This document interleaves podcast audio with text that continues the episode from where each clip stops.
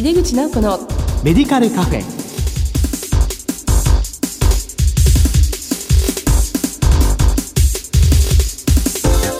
こんばんは。帝京平成大学薬学部の井出口直子です。井出口直子のメディカルカフェ。この番組は医療を取り巻く人々が集い語らい情報発信をする場です。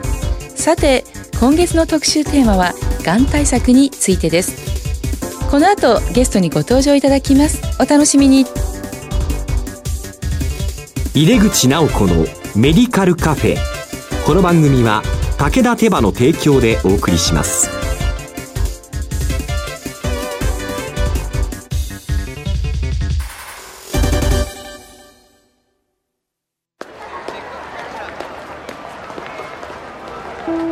世界は大きく変化している価値観も大きく変わっている。これからの時代健康とはどんなことを言うのだろう。医薬品には何が求められるようになるのだろう。一人一人に寄り添いながら価値ある医薬品を届けたい。私たちは武田手羽です。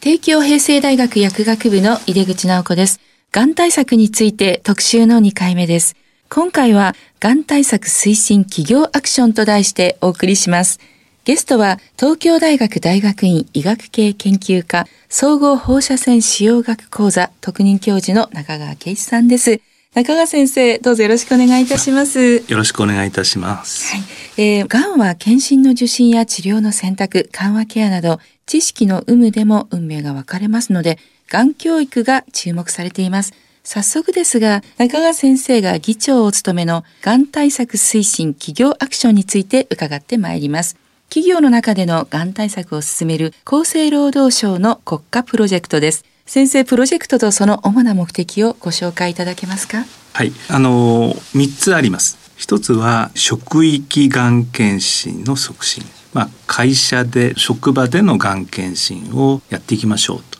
い。うことが一つ。それから、えー、社員の方ががんになっても働ける環境両立支援ってやつですね、はい、仕事と治療の両立を進める。でもう一つは職場でがんのことを知っていただく、まあ、大人のがん教育っていう感じ。この3つを目標にしていますえー、3つの目的教えていただいたんですけども長寿社会になっていますのでねがんをなってもずっと仕事はしていたいっていう就業できるような支援ってとても重要ですよね。あのこのプロジェクトに関連して先生ご自身もさまざ、まな企業でご講演などをなさっていらっしゃるんでしょうか？そうですね、まあ、コロナが始まる前は会社に行ってお話しする。最近はオンラインでやることが多いですが、まあ、日本の会社員のですね、死因の半分ががんなんですよ。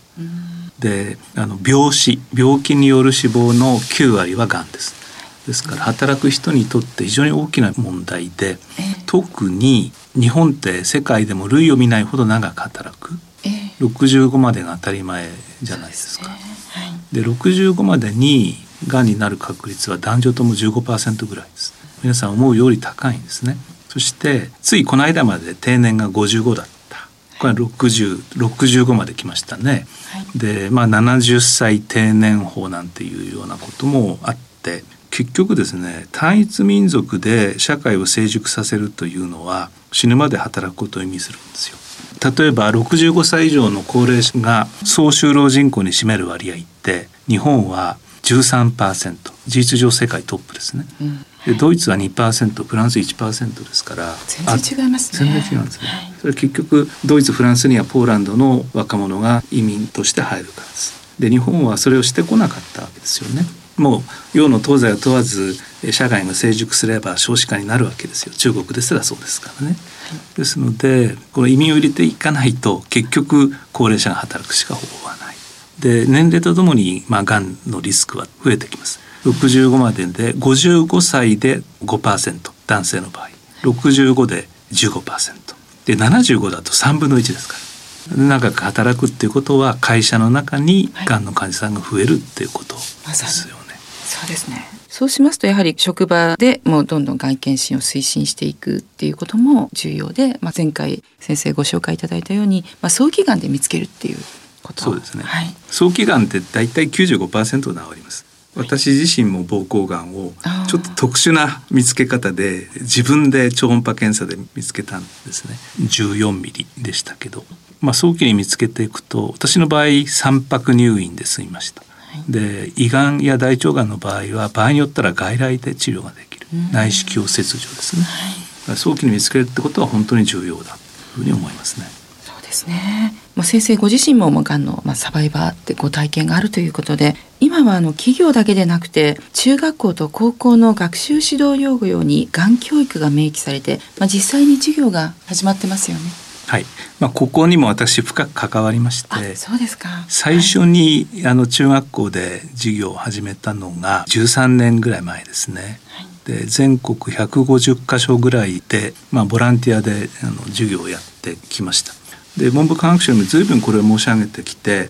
で今先生ご指摘のように中学と高校の指導要領にもがん教育が明記されてで中学校ではこの4月から全面展開です。えー教科書も変わりましてがんに関するページがちゃんとできていて非常にいい内容になってますね。あのがんになる年齢っていうのはやはり20年かけてがんはできていくっていうふうにおっしゃっていましたが、はいこの中学生と高校生いわゆる10代のうちにこれを学ぶということの意義というのはどのようにお考えなんでしょうか？はい、がんってですねおそらく全ての疾病の中で最もわずかな知識の有無で運命が変わってしまう。あのがんのリスクって生活習慣によって、まあ、半分ぐらいまで下げられるしまた早期発見を心がけていけばまあがんで命を落とすリスクって大きく下がるんですね。世の中にはさまざまな難病や ALS なんてやっぱり本当に原因もわからなければ治療法もないそういう病気もたくさんあるわけですががんはやはりわずかな知識で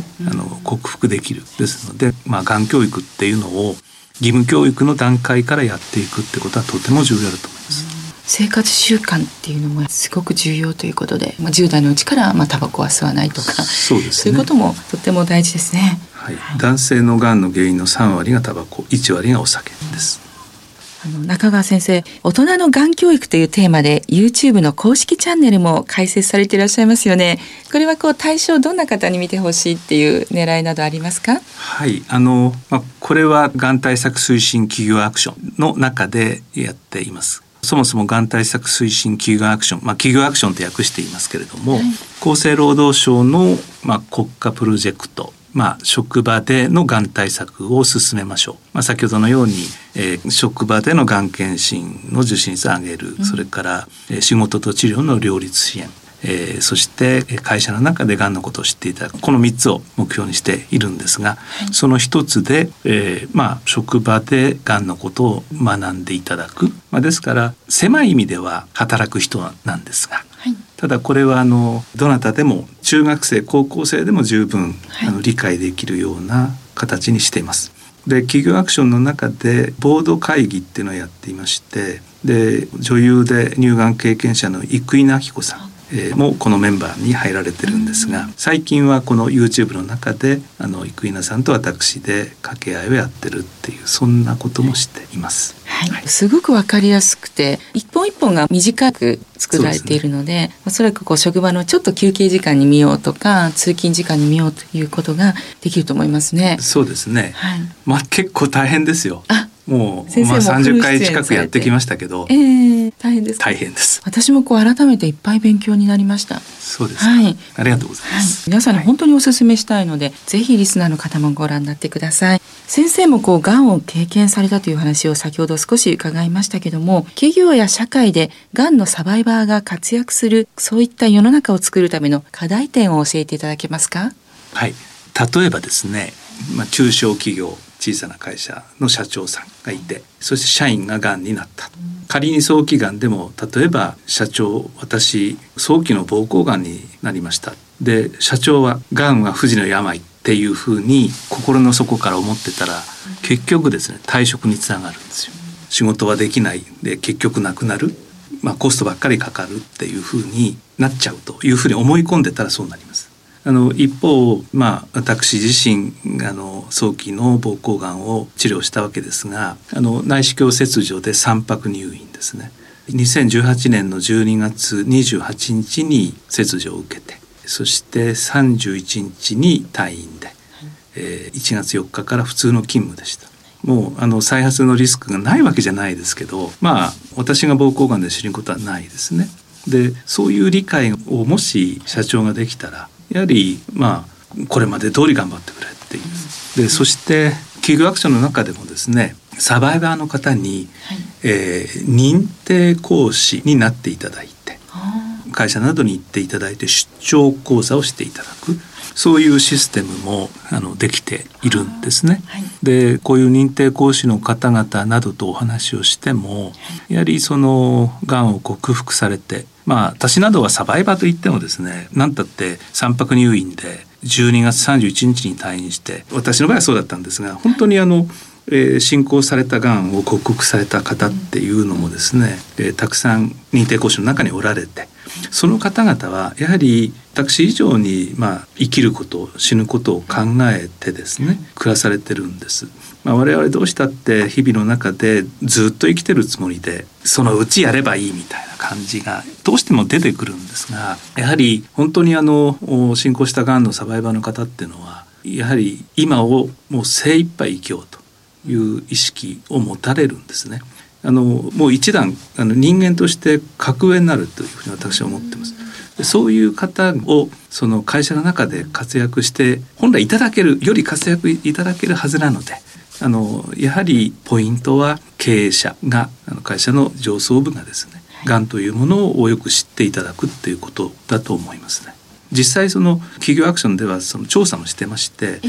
例えば中小企業において経営者のがんのリテラシーをまあ3つのグループに分ける。リテラシーが高い中間低いそうするとがん検診受診率にしても両立支援にしてももうその差がつくんですよね。経営者の方が、あの理解がいいとがん検診もそれから両立支援も進む当たり前っちゃ当たり前かもしれませんけどねあのそういうことも実証的にあの示されています。そうですか。やはり経営者のリテラシーって本当に大事ですね。そうなんです。また本当に9割以上が中小企業ですから、はい、中小企業の経営者って言ったらものすごいいろんな方がいて。そうなんですよ。そういう方がもうお一人お一人ちゃんと意識を高めていただければ本当にスタッフの方も安心して治療に取り組みますし、まあ、サバイバーの方がそのご経験を生かしてまたこうリテラシーを広めることもできるわけなんですね。そうなんです。あの本当に企業アクションの中でも先ほど申し上げた認定講師になっていただいて、サバイバーの方にですね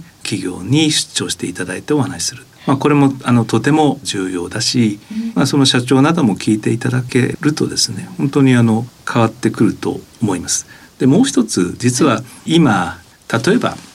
健康有料銘柄就活生などにとってはですね、非常に魅力的なんです、はい、健康経営のですね。そうです、はい、でまたあの離職率も非常に低いんですよね、えー、ですからこの企業におけるがん対策、はい、先ほど申し上げたように社員の死亡の半分はがんです、うん。でまた病死に限ると9割ががんですから健康経営ということの最大の課題が社員に対するがん対策だと言えると思いますので今後非常に重要な課題、うん、会社の中でのがん対策というのをですね国として進める必要がある特に長く働かざるを得ないこの日本。そうですね。ですから、はい、本当にあの大きな課題だと思います。これをこう推進されて今何かもう先生その手応えといったものをお感じになっていらっしゃいますか？今ですね約3500社がパートナー企業って言っていますけれどもこのがん対策推進企業アクションに賛同していただいて、えーまあ、活動を一緒にやっていただいてますが総従業員数は800万近くなんですね。だから働く人のもう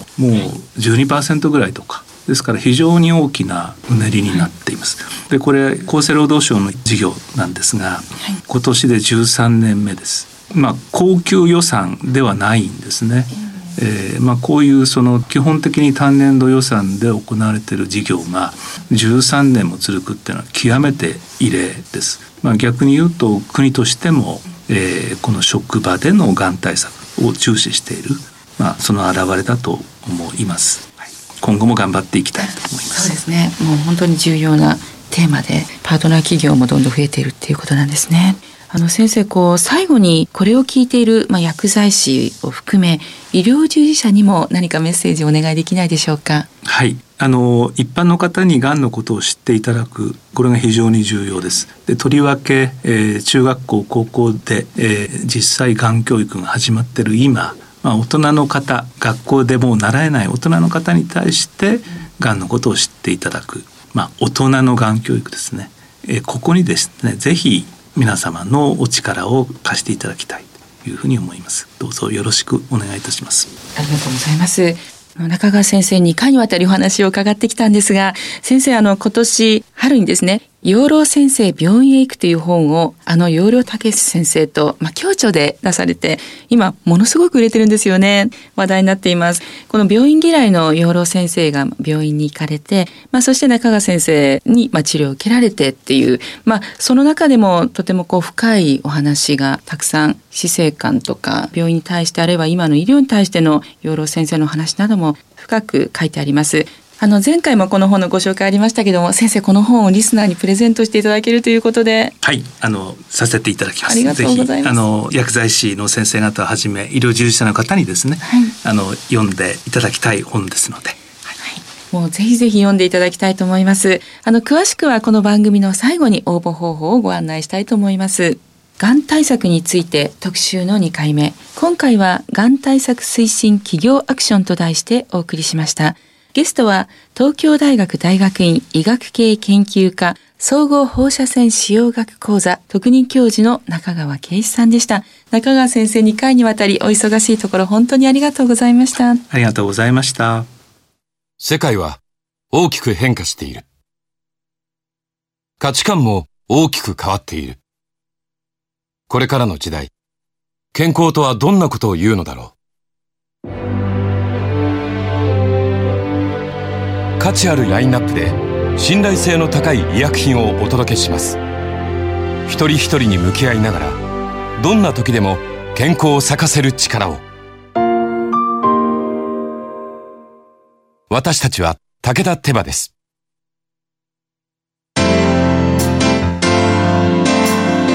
井出口直子のメディカルカフェいかがでしたでしょうか？2回にわたって中川先生にお話を伺いました。がん教育はこれからますます浸透していくことと思います。薬剤師も常に知識のアップデートが求められますね。番組の中でも紹介させていただきました中川先生と養老先生のご著書である養老先生病院へ行く。読みやすいのでぜひぜひご一読ください。抽選で10名様にプレゼントいたします。ご希望の方は11月30日までに当番組のウェブサイトからご応募ください。お待ちしております。さてこの番組は放送後でもラジコのタイムフリーやポッドキャストでお楽しみいただけます。毎月第2第4木曜日夜11時30分から放送中の井出口直子のメディカルカフェ。次回は12月9日の放送です。暖かくしてお元気にお過ごしください。それではまた帝京平成大学の井出口直子でした。井出口直子のメディカルカフェ。この番組は武田手羽の提供でお送りしました。